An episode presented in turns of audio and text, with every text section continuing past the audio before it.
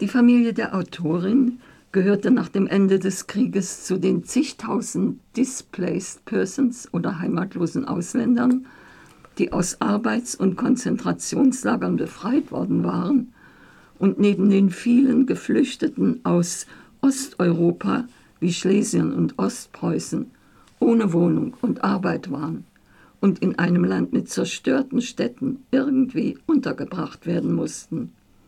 Das war zunächst nur, nur wieder in Lagern möglich, bis dann Baracken, sogenannte Behelfsheime und später einfache Mehrfamilienhäuser mit sanitären Einrichtungen gebaut wurden. Nataschas Eltern hatten in einem Lager bei Leipzig gelebt und in einem Montagewerk der Rüstungsindustrie, das zum Flickkonzern gehörte, gearbeitet. Nach Ende des Krieges sind dort die Amerikaner die erste Besatzungsmacht und es besteht keine Gefahr, von den Russen als Kollaborateure hingerichtet zu werden.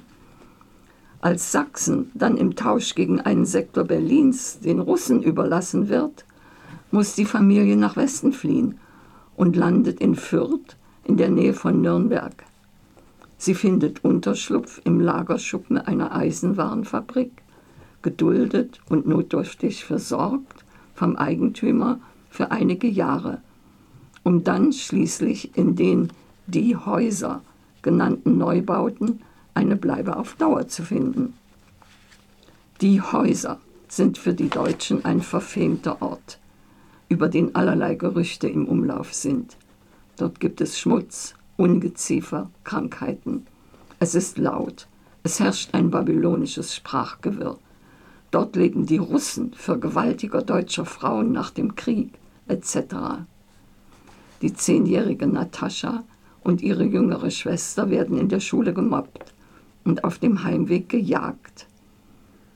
In der Nachbarschaft aber beneidet man sie, weil der Vater durch seine Anstellung als Sänger russischer Volkslieder bei den Amerikanern und später als Mitglied bei den Don-Kosaken Zugang zu besonderen Lebens- und Genussmitteln hat, die auf dem Schwarzmarkt sehr begehrt waren und einen gewissen Wohlstand oder Reichtum dieser Familie im Vergleich mit den anderen zur Folge hatten.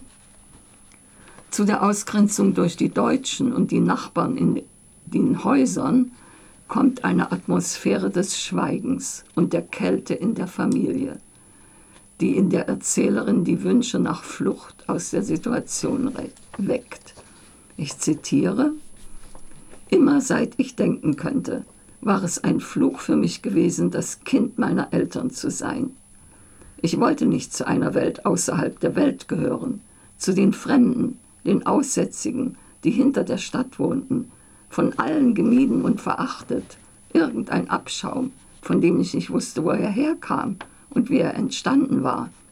Ich wollte deutsche Eltern haben, in einem deutschen Haus wohnen, wollte Ursula oder Susanne heißen. Zitat Ende. Die Mutter der Kinder, eine Tochter aus großbürgerlich adliger Familie in Mariupol, hält das Leben in diesen Verhältnissen, auf die sie nicht vorbereitet worden war, nicht mehr aus. Nach einer Phase der Depression und des Schweigens ertränkt sie sich im Fluss und die Kinder werden vorübergehend getrennt bei deutschen Familien untergebracht. Das geht nicht lange gut und so verbringen beide Mädchen den größten Teil ihrer Kindheit und Jugend bei ihrem autoritären Vater, einem Schläger und Alkoholiker, dessen Übergriffe die ältere Natascha nur mit Mühe und Glück abwehren kann. All diese Dinge werden im Rückblick erzählt, denn das Buch beginnt und endet auch mit dem Begräbnis des Vaters, der am Ende seines langen Lebens von der Tochter auch noch im Pflegeheim besucht und betreut worden war. Mich haben diese Seiten empört und nur mit Mühe habe ich Verständnis für so viel Verstehen und Verzeihen aufgebracht. Amüsiert haben mich die Stellen, an denen die bundesdeutsche Gesellschaft der 60er Jahre beschrieben wird, zum Beispiel die der Klassenkameradinnen. Ich zitiere. Das ganze Leben davor scheint für ein deutsches Mädchen die Vorbereitung auf dieses Ereignis zu sein. Eigentlich beginnt das Leben erst mit dem Heiraten. Viele bekommen schon seit Jahren zu Weihnachten und zum Geburtstag Geschenke zur Vervollständigung dessen, was Aussteuer heißt. Bettwäsche, Tischwäsche, Geschirr, Silberbesteck.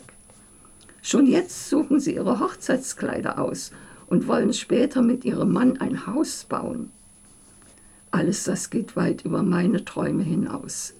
Denn der grundlegende Unterschied zwischen meinen deutschen Altersgenossinnen und mir besteht darin, dass ihre Hochzeit in der Welt stattfinden wird, in der sie sich bereits befinden, während ich diese Welt überhaupt erst erreichen muss. Zitat Ende.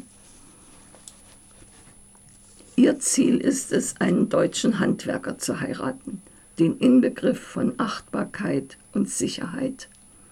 Das hat die Autorin in ihrem weiteren Leben aber nicht getan sondern ist eine achtbare und angesehene Schriftstellerin geworden.